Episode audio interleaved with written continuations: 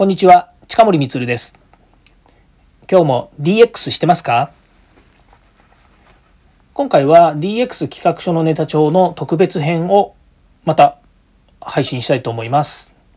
えテーマはですね、音声配信絶対キャスターやった方がいい5つの理由っていうのをですね、お話ししたいと思います。え前回ですね、ヒマラヤ祭りというのをですね、えっ、ー、と、土日ですね、土日って言ってもですね、音声だけ聞いてるとわかんないですよね。えっ、ー、と、1月の16と17にですね、えー、実施されて、まあ、非常に楽しくですね、ワクワクドキドキでやったわけなんですけれども、まあ、その時のですね、私の、えっ、と、えまあ、テーマがですね、あの、音声配信ヒマラヤを聞きたい人それから始めたい人っていう人向けにですねメッセージを出したわけなんですけども、まあ、その中のですねあの、えっと、コメントにですねまあ、DX とかそういう、ま、デジタルのお話じゃないですね近森なりのですね発信が非常に面白いというようなお言葉もありましたもんですから、まあ、今日はですね、えー、音声配信についてちょっと話したいなというふうに思っています。まあ、あの聞いてる方はですねあの聞く方が好きっていう方もいると思うんですけども私は是非ですねキャスターになってみたらどうかなというふうに思ってるんですね。まあ、それね5つありましてこれねまた話し出すと長くなっちゃうので簡潔にちょっとお話ししていくとですねまず1番目がですねやりたいことがやっぱり見つかるっていうことがあるんですね。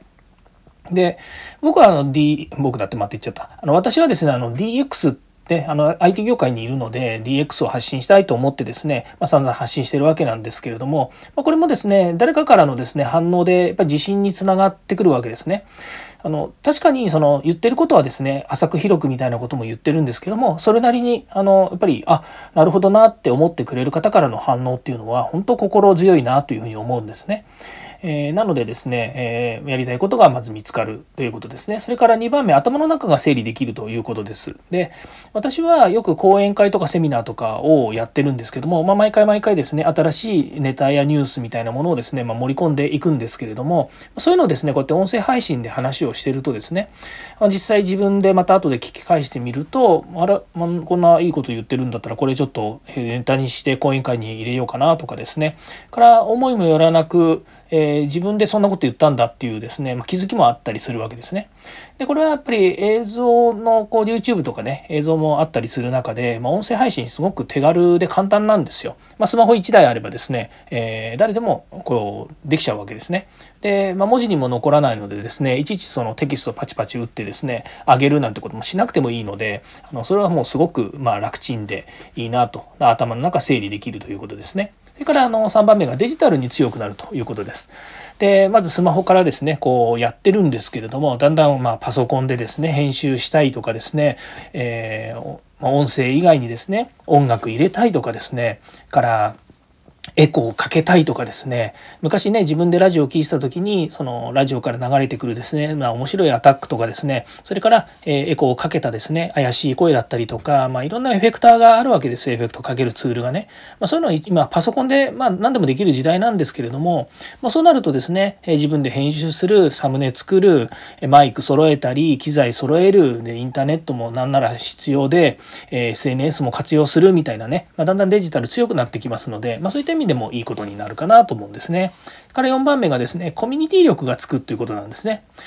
まあ、なくてもいいんですけど、コミュニティ力なんて。って思うけど、あった方がいいと思うでしょ。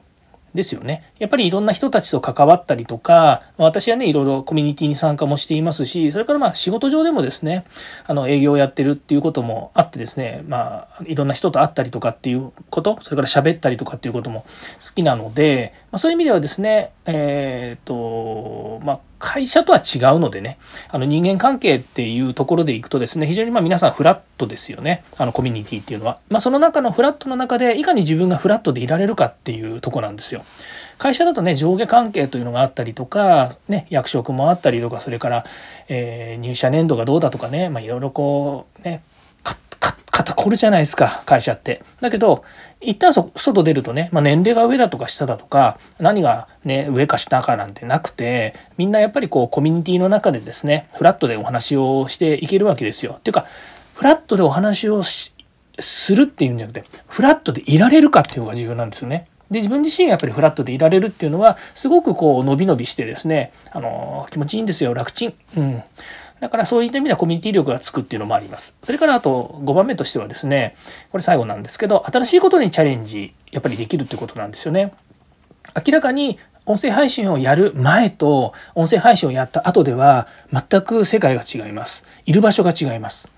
あの自分自身がねこうまあこれは別に音声配信に限らないです。YouTube デビューした人だったらやっぱりそういう違う世界を見てるかもしれないけれども。だけど手軽に始められるっていうことで言えばですね音声配信っていうのはものすごい手軽だと思います。あの私はねそういうふうに思っています。なので今いる場所とは違う場所に、えー、身を置けるということですね。それから、えー、会社とそれ以外が明確に分かれてるということですね。で会社の人ももしかするとね僕のこれ聞いてるかもしれないですね。僕 B2B の世界にいるしあの B2B の関係でつながってる人たちにも音声配信やってます聞いてくださいって言って毎日あのテキストこうやって送ってますよ。あのリンクつけて。だけどね会社関係とか会社関係っつっていうのはねあのビジネスの世界ねの話で聞いてくれる人ってそんなに多くないですよ。やっぱりラジオの文化っていうのがある中でこの音声ラジオっていうのはまだまだねあのそういう意味では何て言うの市民権を得てない部分だと思うんですよこれから。だけど、えー、僕は全然気にしないです。あの会社とそれ以外が明確に分かれているので、まあ、個人これねあの仕事上プラスになるかなと思って始めた部分もあるのでそういう意味では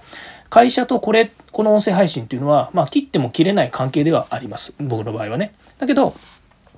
だからといって皆さんがねあの会社の人たちにまああのね聞かれちゃまずいからちょっとこそこそやりますっていう人たちだっているし、ね、あの必ずしもあのリンクしてないじゃないですか。僕の場合はわざわざリンクさせてる部分があるんですけど、でもそのリンクしてない部分っていうのが非常に魅力的なんじゃないのかなというふうに思うんですよね。で、この未知数なね、音声配信。ね、あのもう今年あの、うん、と音声配信元年っていうふうにねあの言われてますし、まあ、僕もあの耳の争奪戦とか言いながらねあの年始から年初から言ってますけれどもだけどねまだね正解なんてないんですよ。この音声配信に。まあトップランカーのランカー？ランキングのね上の方にいる人たちっていうのは、まあ、それなり政治家の人だったりとか有名人だったりするので正解っていうよりもそれはもうはっきり言えばあの、まあ、彼らのまパフォーマンスね今までの積み重ねてきたあの努力がそこにいるっていうことなわけですよ。だから何がいい悪いっていう正解は今のところないんですよね。でまあ私がねトップランカーになるのかっていうとそれはまあなかなか苦労する話だと思うんですけれどもただ僕が今お伝えしたいこととかやりたいことっていうことに関して言えば、えー、自分自身がとにかく頑張ってできるだけ楽しく、えー、こう音声配をしたいっていうことでいうことに関して言えばですねあの僕はその新しいことにチャレンジすることが魅力的だと思っているので、えー、何も、え誰からも言われることもないし、え本当好き勝手にやってますというだけなんですよね。新しいことにこれチャレンジできるということなんですよ。で、えー、まあ、最後のこの部分で言いたいことがもう全てになってしまうんですけれどもやっぱりね人はあのうん自分が成長するっていうことについて非常にこうねあのまあ、うんといいイメージを持つっていうんですかねなんかやりたいことをやりやるっていうことにすごくこうあのなんていうんですかね、えー、うん戸惑いがあったりとかするわけですよ。でなんでかっていうと目標があってないような感じにもありますなりますしからまあ未知数だと言いましたけれども、えー、どうね